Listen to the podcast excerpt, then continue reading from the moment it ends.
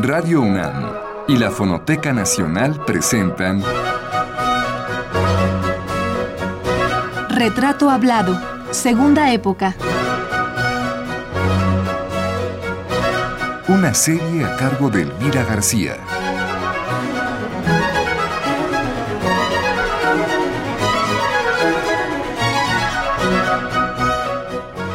Raquel Tibol, primera parte.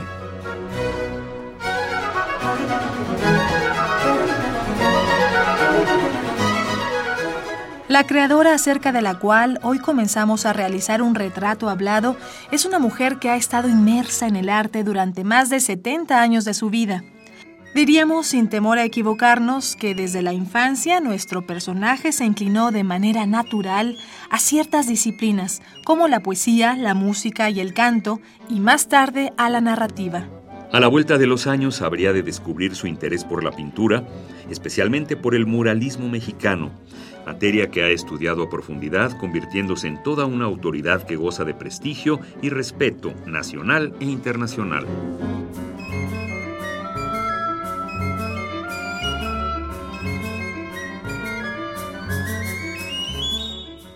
La mujer de la que estamos hablando se llama Raquel Tibol. Nació en 1923 en Basavilbaso, una pequeñísima población ferrocarrilera ubicada en la provincia de Entre Ríos, en Argentina.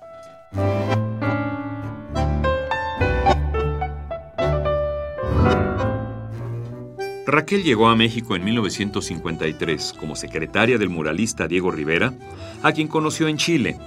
Esto es muy conocido por todos nosotros. Sin embargo, poco sabemos de sus primeros años de infancia en Basavilbaso. Desconocemos cómo fue su ambiente familiar, cómo transcurrió su primera juventud, misma que vivió en parte en Argentina y en parte en Chile. Tampoco sabemos de su afición por el bel canto y de la difícil situación por la que atravesó toda su familia por el hecho de que se vio en la necesidad de dividirse. De eso y muchas cosas, hoy nos comienza a platicar doña Raquel Tibol en este retrato hablado.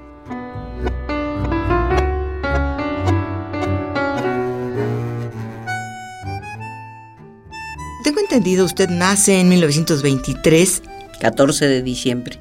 De modo que voy a cumplir 84 años el próximo 14 de diciembre. Exacto.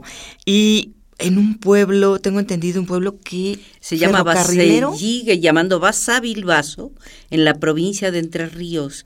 Cuando yo nací, una serie de pueblitos eh, seguidos cerca del río Uruguay, porque la provincia de Entre Ríos pertenece a la Mesopotamia argentina. Mm. La Mesopotamia está constituida por misiones, corrientes entre ríos y está rodeada, por eso se llama la provincia de Entre Ríos. Si miramos el mapa a la derecha está el río Uruguay y a la izquierda está el Paraná, que al juntarse, porque vienen desde las cataratas del Iguazú, al juntarse los dos ríos forman el delta el delta, que es un delta maravilloso. Bueno, y ahí usted, ¿qué recuerda? Recuerda, me imagino, el sonido del ferrocarril, el movimiento, bueno, vivíamos muy cerca del ferrocarril y era un pueblo pequeño, pero importantísimo porque era cruce de ferrocarriles. De modo que ahí eh, había cruces y se embonaban distintas líneas ferrocarrileras y lo que le daba vida al pueblo eran los ferrocarrileros. Mi papá tenía lo que en México se llama una tienda, pero ahí era de todo. Había mesas donde se jugaba truco, que es un mm. juego que en México no se juega, es, de es sobre todo argentino, uruguayo, ¿verdad? Eh, bueno, yo aprendí con los ferrocarrileros a jugar truco de chamaca a los 6, 7 años. Yo ya era experta en truco porque me gustaba sentarme con los ferrocarrileros eh, eran buenas gentes. Lo peligroso en mi pueblo eran los que se llamaban lingeras.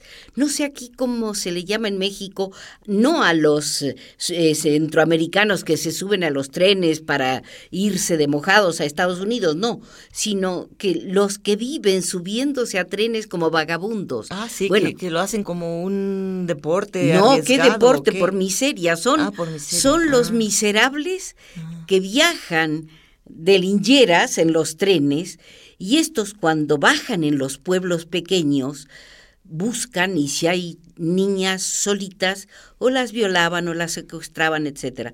De modo que mi papá me puso de niñera un perro.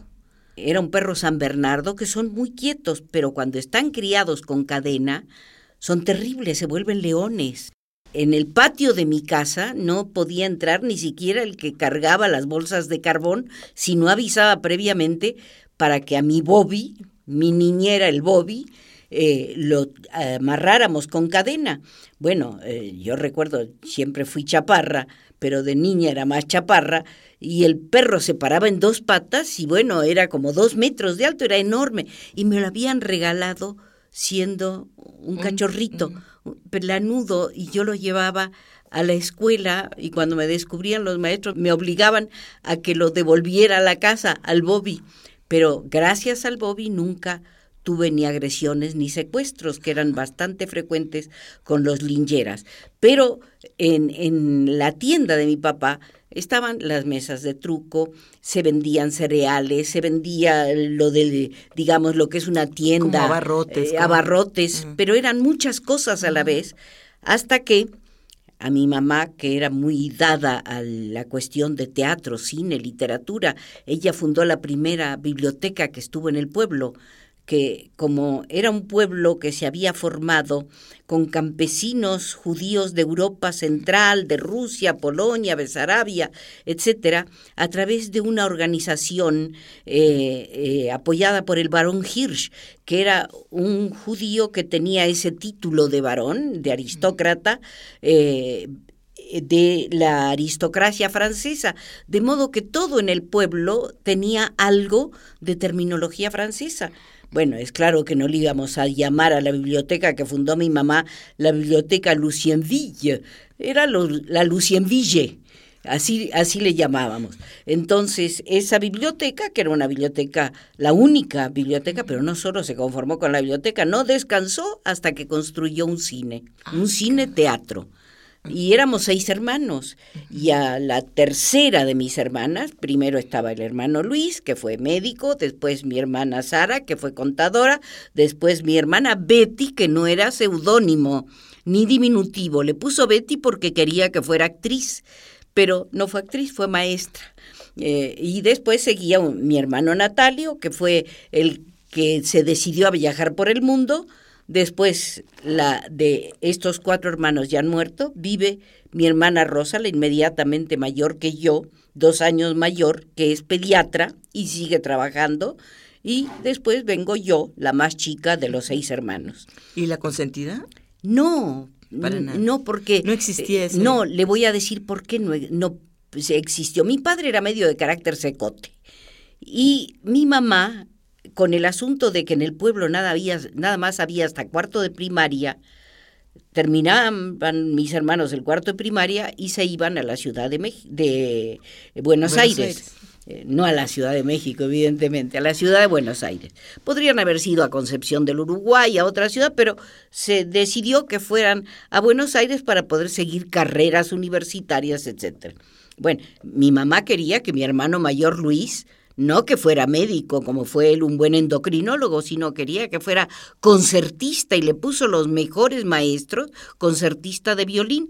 Bueno, para lo que le sirvió a mi hermano el violín fue para pagarse la carrera de medicina, porque tocaba eh, le gustaba mucho el jazz, era un fanático del jazz.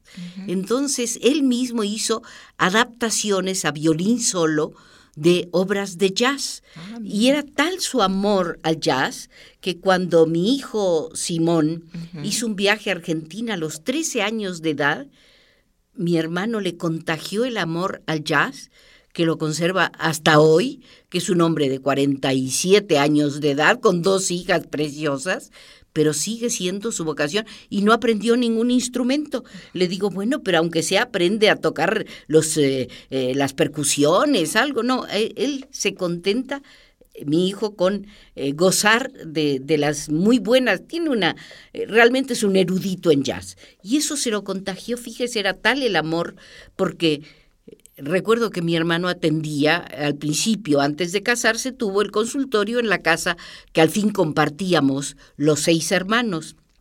y entre atención y atención, cuando no tenía un cliente, se salía del consultorio y, se ponía a tocar el violín. Era realmente le gustaba mucho, había tenido muy buenos maestros. Em, el asunto es que el problema era que había que irse. El mayor fue a casa de un tío que vivía en Buenos Aires, pero ya cuando fueron dos, mi mamá dijo, no, yo me voy con ellos y se fueron instalando, de modo que yo, la más chica, ya estuve en una familia descontinuada. Claro, porque nada más venían para las vacaciones. ¿Usted se quedaba con, con su papá? Yo me quedé con mi papá hasta que murió mi mamá. Mi mamá murió cuando yo tenía 10 años. Mm. Como ya se quedaba eh, solo mi papá, es decir, que ya enviudó, entonces decidieron en la familia que yo hiciera con una maestra privada eh, quinto y sexto. Bueno, cuando llegué a Buenos Aires tuve que repetir una, es decir, em, entré a sexto, pero de hecho tuve que hacer quinto y sexto, revalidar materias, en fin, no me acuerdo muy bien cómo fue el asunto. La cuestión es que terminé mi primaria en Buenos Aires, en eh, la escuela, eh, no me acuerdo si también se llamaba Sarmiento, pero estaba en la calle Sarmiento. Y después entré al Liceo Nacional de Señoritas número 2 porque en Argentina es bachillerato que es, todo en Argentina se hace lo que es secundaria, y bachillerato se hace todo junto los cinco años corridos. Y entonces yo hice los cinco años de mi bachillerato en el liceo repito Liceo Nacional de Señoritas número 2, porque no se juntaban hombres y mujeres. En, ya en el bachillerato, fíjese, se separaban los sexos, no en la primaria. Ah, no en la primaria. No en la primaria, sino ya en la educación media superior. De modo que eh, ahí terminé el bachillerato, entré a la Facultad de Filosofía y Letras, pero había que aprender griego, que no tenía yo ningún interés de griego clásico, había que aprender latín, que no tenía ningún interés de aprender latín, Estuve tres meses y dije, si te he visto no me acuerdo. Bye, bye. Y además era una educación tomista. En aquellos años, después se volvería la Facultad de Filosofía y Letras un centro realmente avanzado de pensamiento, pero por aquellos años estaba bastante dominado por el pensamiento conservador de modo que no me atrajo, yo ya tenía intereses eh, culturales de otro tipo y decidí hacer mis universidades entre los grupos de amigos con intereses parecidos a los míos.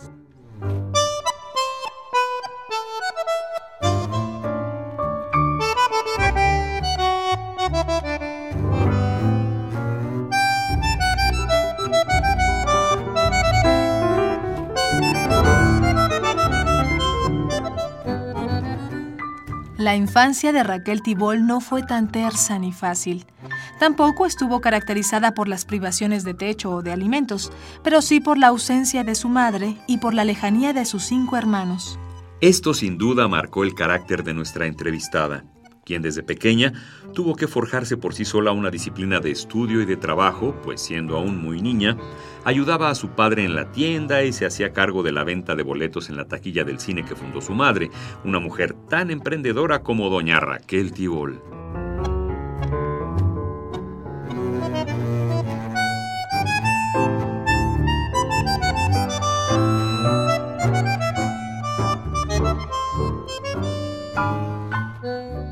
Es probable que Raquel no pudiese disfrutar de los juegos propios de la infancia, aunque sí recuerda vivamente haber jugado truco, que era un juego de cartas muy popular en Argentina que solo jugaban los hombres. Pero en cambio sí pudo aprovechar su escaso tiempo para leer y permitir que su padre le leyera algunos libros. En ausencia de la madre, que como nos ha contado Raquel, se trasladó a Buenos Aires para que los hijos mayores pudiesen hacer estudios medios y superiores, el padre formó a la niña, quien por su edad se quedó en el pueblo natal. Es probable que ese temperamento firme y esa determinación tan características de doña Raquel provengan del ambiente que le tocó vivir en la niñez y también de su cercanía con el padre, un hombre un tanto seco, con quien hizo equipo para salir adelante en la vida. Cuando Raquel Tibol volvió a ver a su madre, ésta se encontraba ya muy enferma.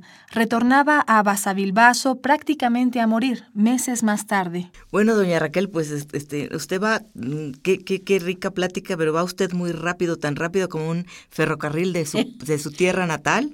Y yo quiero eh, ir un poquito más lenta, lentamente.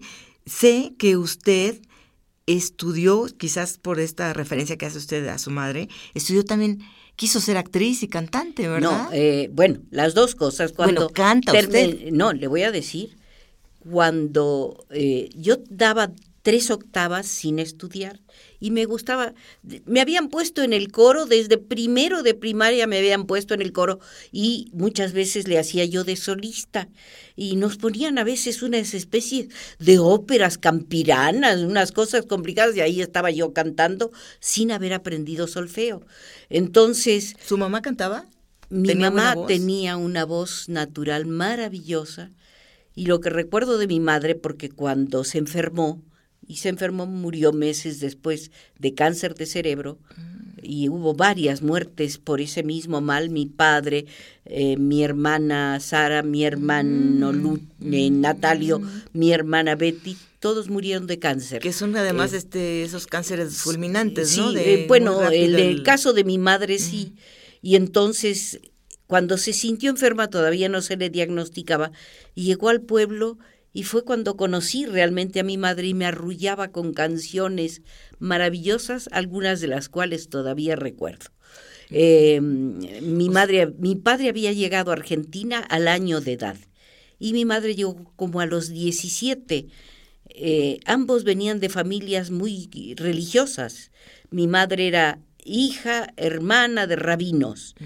Bueno, el asunto es que yo jamás, eh, en el pueblo alguna vez me asomé a la sinagoga porque en, no me acuerdo en cuál de las fiestas se hacía un juego que en las tablas de lavar la ropa, estas acanaladas, se jugaba con nueces y mm. con eh, avellanas, se hacía un juego, entonces yo iba a la sinagoga por los juegos que se jugaban con, e, sobre todo este, me acuerdo el de las tablas.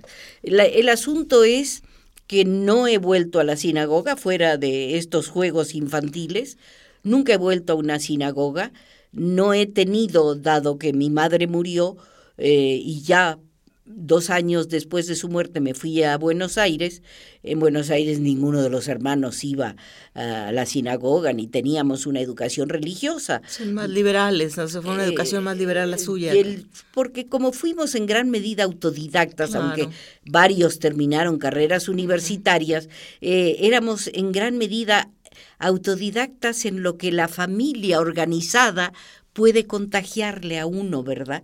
De modo que bueno, pero volvamos a lo del canto. El canto, a ver, por favor. Bueno, como tenía yo unas ganas enormes de ser una cantante profesional, busqué a la mejor liderista de Buenos Aires y los hermanos, porque como mi padre se volvió a casar y no nos gustó la madrastra, nos quitó los alimentos mi papá. Ah, no y todos los seis hermanos hicimos... ¿Cómo que les quitó los alimentos? Es decir, lo que se llama quitar alimentos es que no nos mandaba dinero, eh, no que nos quitara la papa de la boca, eh, no nos mandaba dinero, de modo que prontamente los seis hermanos, cada quien trabajó en lo que podía. Yo empecé a trabajar cuando entré, cuando terminé la primaria me dedicaba yo a desburrar niños chiquitos. Recuerdo eh, el caso más notable, otros se me olvidaron, pero tuve bastantes alumnitos a quienes ayudaba a hacer la tarea. Pero uno, que era hijo de una mamá separada, en Argentina no había ni separación legal, ni divorcio, ni nada, pero era una señora separada de su marido, con un hijo que había sido mal criado, pero como él solo y por, en consecuencia era pésimo estudiante. Y descubrí que la única manera de que hiciéramos la tarea era tomar el elevador del edificio donde vivían, un edificio de lujo, y en el elevador, subiendo y bajando, hacíamos la tarea. Bueno, si esa, yo me adecuaba a la circunstancia, de modo que con ese alumnito salí adelante, pero ya después empecé a hacer trabajos de oficina y el trabajo más eh, importante en ingresos que tuve, descubrí que se puede negrear. ¿Sabe usted lo que es negrear? Sí, claro, sí, sí. Eh, ¿Quién ha estado? Eh, no, no, no, no, no. En periodismo y en ah, México también se usa. en periodismo, en radio, en televisión. negrear es escribirle a otro sin que le den crédito a uno. Bueno, había uno que tenía una emisión por la emisora más importante que era Radio Belgrano, que se hizo célebre porque ahí trabajó Evita Perón años después. Yo tenía una prima hermana, hija de una hermana de mi mamá, que esa sí fue actriz profesional. En la familia nadie se dedicó. Yo tomé clases en el Conservatorio de Música y Declamación y me tocó de maestra Alfonsina Storni, la mm, célebre poeta. Con ella tomé algunas clases y se lo agradezco porque, eh, bueno, tenía yo, eh, en general, eh, desde chica también tuve buena dicción. Y le voy a decir por qué. ¿Por qué? Porque en el pueblo vivía una señora viuda cuyo hijo era de la misma edad de mi hermano mayor y también siguió la carrera de medicina y fue un célebre neurólogo. Ya después, pero cuando todavía estaban ellos haciendo el bachillerato y yo todavía ni siquiera entraba a la primaria, el deporte de mi amigo Abraham Mosovich, del amigo de mi hermano, era enseñarme a decir versitos. Y no se detenía hasta que yo pronunciaba perfectamente. A los cuatro años de edad me subían a una mesa y por cada versito corrido que yo decía me daban unos centavos. De modo que yo cuando ya entré a la primaria, yo ya tenía un repertorio que para qué le cuento. ¿Se acuerda de alguno? Eh, sí, dame la mano y danzaremos, dame la mano y me amarás, como una sola flor seremos, como una sola flor y nada más. El mismo verso cantaremos, al mismo paso bailarás, como una espiga ondularemos, como una espiga y nada más. Bueno, eh, es decir, tenía gusto. Es decir, no era cualquier poemita tontito. Inclusive me enseñó a decir de memoria algunas partes del Martín Fierro.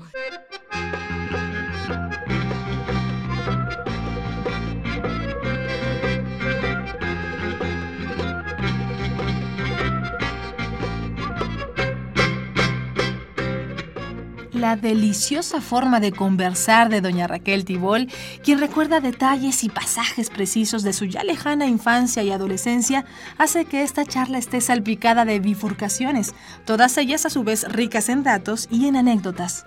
Como se darán cuenta ustedes, amigos Radio Escuchas, desde hace rato doña Raquel quiere contarnos cómo se inició en el canto y en la actuación, pero su espléndida memoria que ha guardado todo lo que ha vivido no le permite llegar hasta ese punto.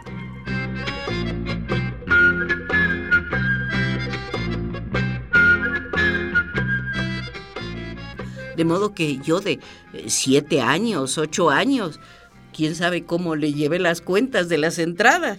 Claro, porque tenía, su papá tenía tanto la tienda como el cine. Sí, como el cine, porque los demás todos estaban en Buenos Aires, de modo que ahí nos arreglábamos los dos. De modo que eh, yo iba a vender los boletos y cuando este amigo venía a ver a su mamá con cierta frecuencia más que mis hermanos a estar en nuestra casa, se estrenó una película eh, muy importante, se me va el nombre en este momento, donde Hedy Lamar hacía un desnudo de carácter erótico, porque eh, no es ella la que tiene un despertar erótico, sino que es un hombre mucho mayor que ella quien trata de conquistarla y entonces en un momento, bueno, ella frente a él se desnuda, pero le da cosa y sale corriendo por una pradera. Bueno, Abraham, aparte de enseñarme los versitos, consideraba de que yo tenía que saber lo que era el despertar erótico, no porque él tuviera intenciones. ¿Con eh, usted? No, no, nada, es decir, era realmente un hermano mayor, pero con un sentido diferente de las cosas. Entonces me escondió porque era platea, tenía una parte de tertulia y palcos. Me, nos escondimos en un palco para que yo pudiera, Éxtasis se llamaba la película, famosa en los cineclubes, Éxtasis. Bueno, para que yo viera Éxtasis, porque mi papá no quería que yo entrara al cine ese día. Entonces, porque él vigilaba las películas que yo podía ver y las que no podía ver, pero me tenía prohibido que yo eh, en el teatro, cine teatro, había un piano y como yo no quería aprender ir a la escuela de Yiddish, me dijo, mientras no termines de estudiar el Yiddish, yo no te dejo que estudies piano. De modo que fue un castigo realmente muy grande, porque yo no aprendí piano y el yiddish que llegué a escribirlo y hablarlo mm, corrientemente, no me acuerdo, lo entiendo, eh, pero no puedo escribir ya. Mi papá no admitía que yo le escribiera en español, tenía que escribirle en yiddish. Eh, de modo que pienso regalar a Radio Universidad mi colección de discos, porque me ha gustado mucho, por herencia de mi mamá, me ha gustado mucho la canción judaica, la canción cantada en yiddish, no en hebreo. Y como a Boris, a mi marido, a Boris Rosen, también le gustaba, en cada viaje que hacía yo, que fuera a Nueva York, a Londres, a París, andaba yo buscando en las casas de discos las grabaciones en Yiddish. De modo que hicimos una conexión única en México. Seguramente. Única en México.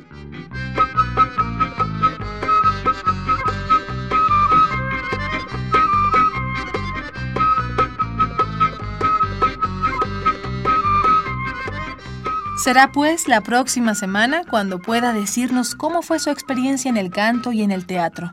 Por ahora mencionaremos un dato sumamente importante. Cuando finalizaba el mes de octubre de este año, doña Raquel Tibol recibió el grado de doctor honoris causa, otorgado desde el mes de julio por el Colegio Académico de la Universidad Autónoma Metropolitana. Entre las razones que la UAM sostuvo para entregarle el honoris causa a Raquel Tibol está su destacada labor en el periodismo y la investigación, así como por su incansable tarea de impulso y divulgación del arte mexicano del siglo XX.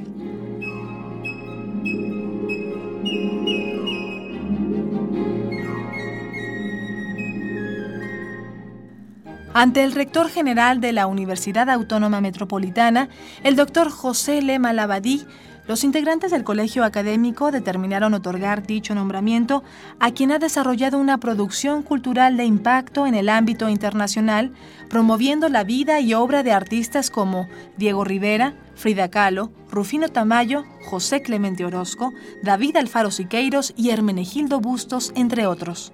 Merecida distinción a la maestra Tibol una mujer que ha sido y sigue siendo una entusiasta y disciplinada trabajadora en pro del arte mexicano.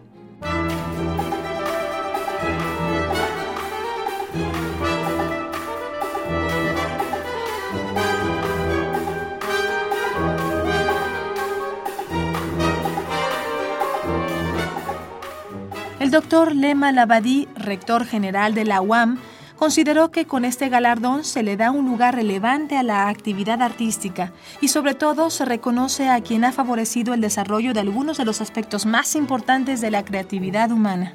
La obra periodística de Raquel Tibol se extiende a lo largo de prácticamente más de medio siglo y sorprende cómo se esparce en el transcurso del tiempo. También sorprende la multifacética carrera de Tibol, quien ha sido conferencista, conductora de programas de radio y televisión, museógrafa, curadora, periodista, crítica de arte, asesora, jurado de concursos y animadora incansable de la vida cultural. Sus prólogos y textos para catálogos sobrepasan el centenar y medio, y de ellos el 42.8% está dedicado a mujeres artistas. Pues esto y más es doña Raquel Tibol, de quien hoy apenas le hemos dado a usted una probadita. Esta fue la primera parte de la serie dedicada a la periodista y crítica de arte Raquel Tibol. Lo invitamos a escuchar la segunda el próximo lunes en punto de las 6 de la tarde. Hasta entonces.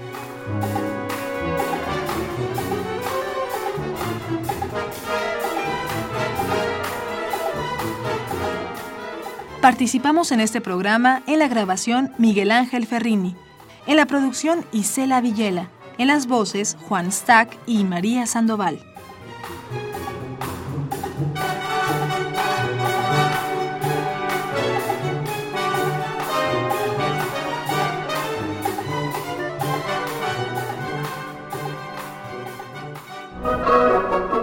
Radio UNAM y la Fonoteca Nacional presentaron Retrato Hablado, Segunda Época. Una serie a cargo de Elvira García.